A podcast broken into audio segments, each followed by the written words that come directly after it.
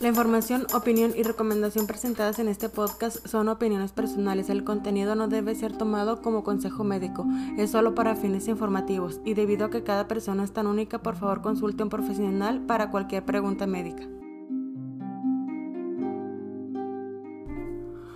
Hola, bienvenidos a este nuevo capítulo de Trastorno Límite de la Personalidad. Espero que estas últimas dos semanas hayan sido buenas, sanas, saludables y que hayan logrado un crecimiento en su vida.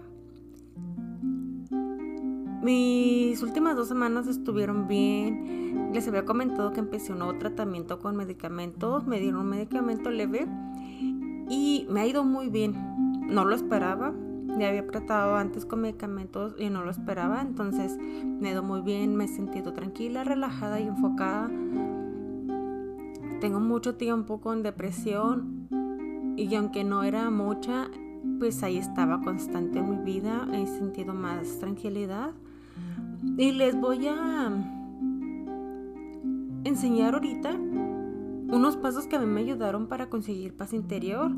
Claro, además de seguir con terapia y con el medicamento que me dieron. Son siete pasos y que a mí me han servido. El primer paso sería practicar la meditación. Hay muchos lugares en los que puedes conseguir formas de meditación, videos, audios, varias plataformas donde es gratuito. Y, los beneficios varían mucho y nos pueden ayudar en diferentes situaciones. Nos ayudan mucho a relajarnos debido a que soltamos la mente y logramos una tranquilidad.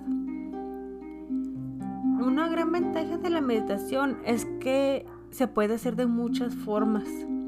No necesitamos un material en específico ni un gran espacio.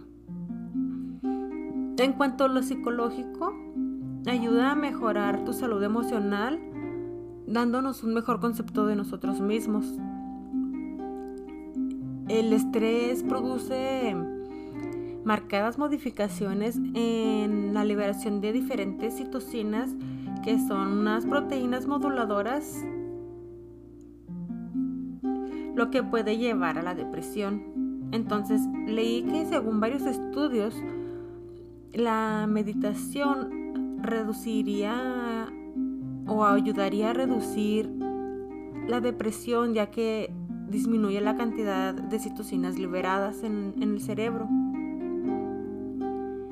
y que algunos métodos de meditación pueden generar cambios notables en nuestro pensamiento, reduciendo síntomas de depresión, desarrollando inteligencia emocional, empatía, mejorando la memoria y reduciendo la presión sanguínea.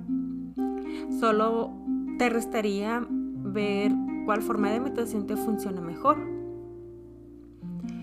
El segundo punto de esta lista que les voy a decir ahorita sería utilizar técnicas de respiración. Estas se usan para tomar el control en diferentes situaciones, no solamente en meditación.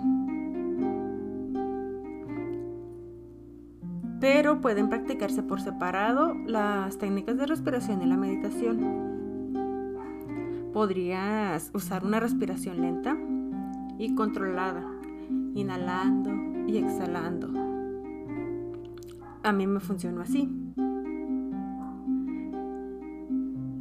Porque ya con esto te estarías liberando la tensión ante una situación de estrés y vas a evitar que tus emociones te llenen y te hagan explotar.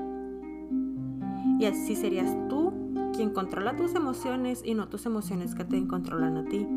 Cuando una situación esté ocurriendo a tu alrededor, una situación que te cause mucho estrés o ansiedad, trata de concentrarte en tu respiración, en sentir cómo el aire entra y sale de tus pulmones y eso te va a dar un momento de relajación.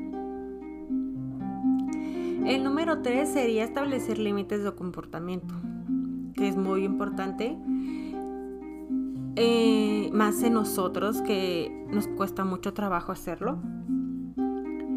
tendrías que identificar cuáles son tus límites y de cuánto estás dispuesto a tolerar, pero teniendo en cuenta de lo que tú estás dispuesto a tolerar es lo que va a tolerar las demás personas de ti. Si tu nivel de tolerancia de 1 al 5 llega al 2, no tienes por qué darle un nivel de tolerancia a los demás de 3. Que te tengan que aguantar a ti un nivel de 3 o 4 de tolerancia, no. Tienes que dar lo que quieres recibir. Y ya teniendo claros los límites de tolerancia, vas a evitar alguna situación desencontrolada y respetando los límites de los demás, van los demás van a respetar tus límites.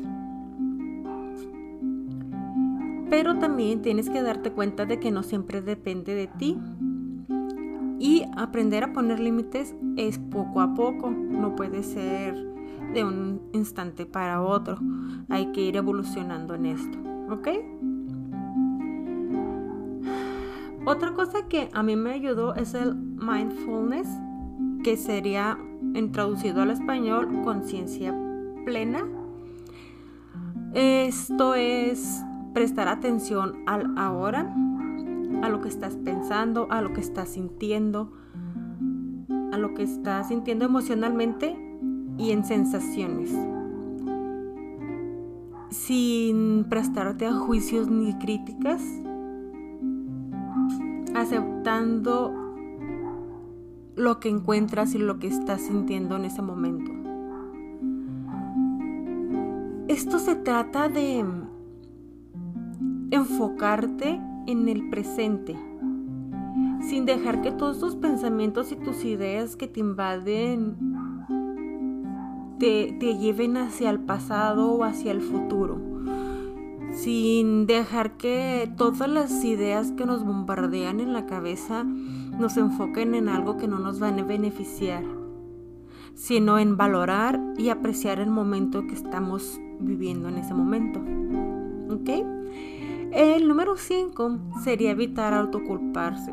Que si te sé, vas a decir que me lo, se los estoy diciendo muy fácil y, y no es así. Yo sé que es muy difícil evitar el autoculparse, más después de una crisis. Pero los sentimientos de autoculpa se asocian a un alto nivel de autoexigencia, de perfeccionismo, de ser obsesivos y de tristeza. Además de un nivel muy, muy bajo de autoestima. Miren, todo esto es el autoculparse, ¿verdad? Que es difícil y tú dices, ay, sí es fácil escucharte, es fácil de, hacer creer a los demás que no se deben autoculpar, pero vean todo lo que lo que implica el autoculparse. La autoculpa nos engaña haciéndonos sentir que hemos hecho algo malo, que no somos capaces de resolver algo que nosotros creíamos tener en control, generándonos desasosiego y frustración. Algo para, para evitar esto es identificar la conducta que nos hace sentir la culpa. ¿Qué nos está haciendo sentir culpa en este momento o en esta situación? aceptar los errores que forman parte de la persona son clave del aprendizaje y del cambio. Los errores no significan que la gente, que la persona es torpe o es un fracasado, sino aceptación. ¿Ok? El sexto punto sería no reprimir las emociones. el reprimirlas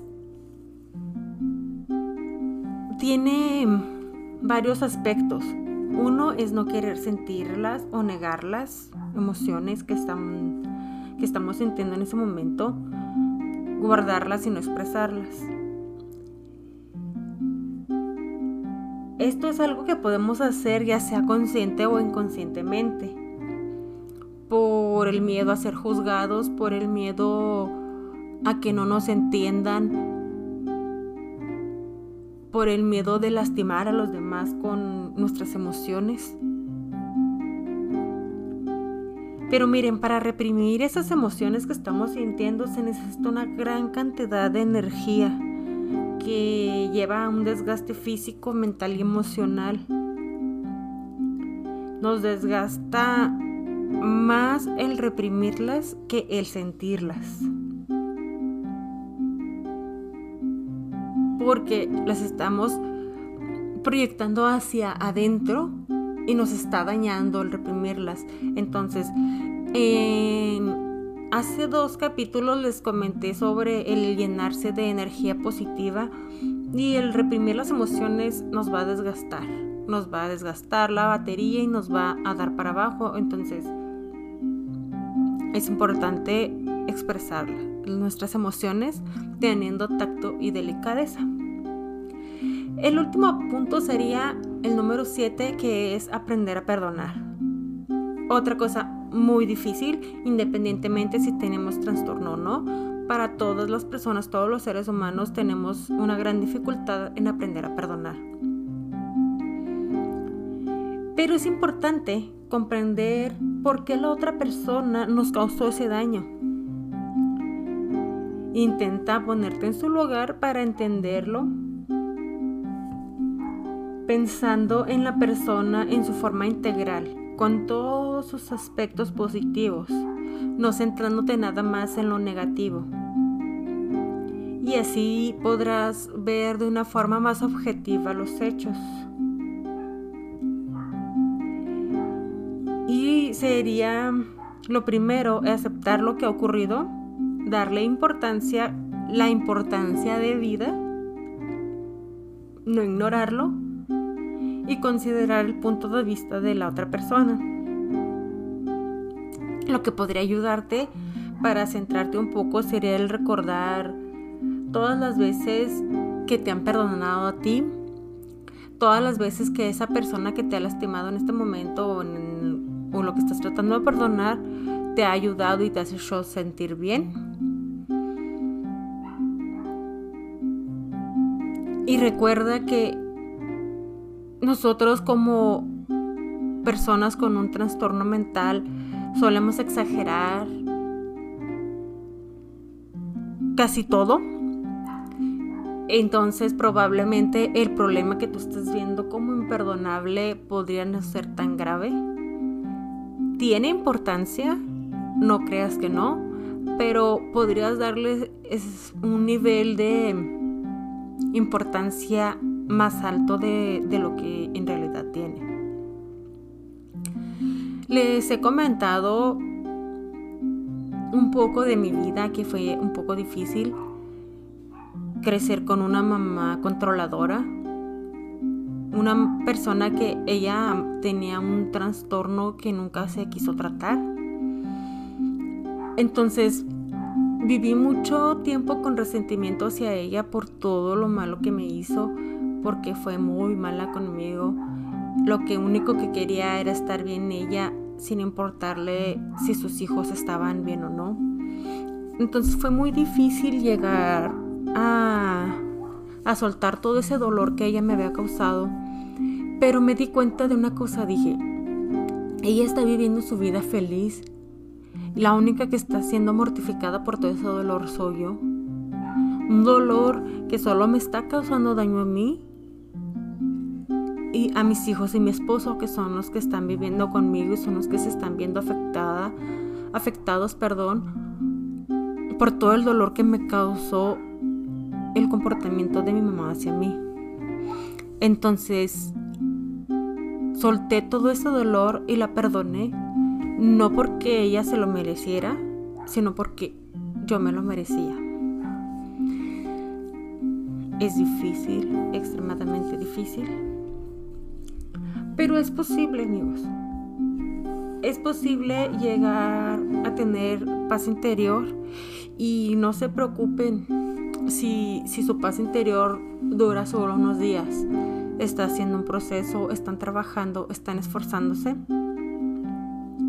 Y no crean que porque me escuchan aquí alegre, todo mi tiempo es alegre, aún a pesar de que estoy recibiendo tratamiento, llegan momentos en, en el día en que ideas me bombardean de tristeza, en de que ideas me bombardean de por qué perdonaste eso, por qué perdonaste el otro, por qué eres así.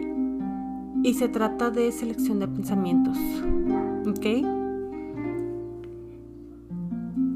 Miren, les repito, los pasos para conseguir paz interior que les acabo de mencionar son practicar meditación, utilizar técnicas de respiración, establecer límites de comportamiento, conciencia plena, evitar autoculparse, no reprimir emociones y aprender a perdonar.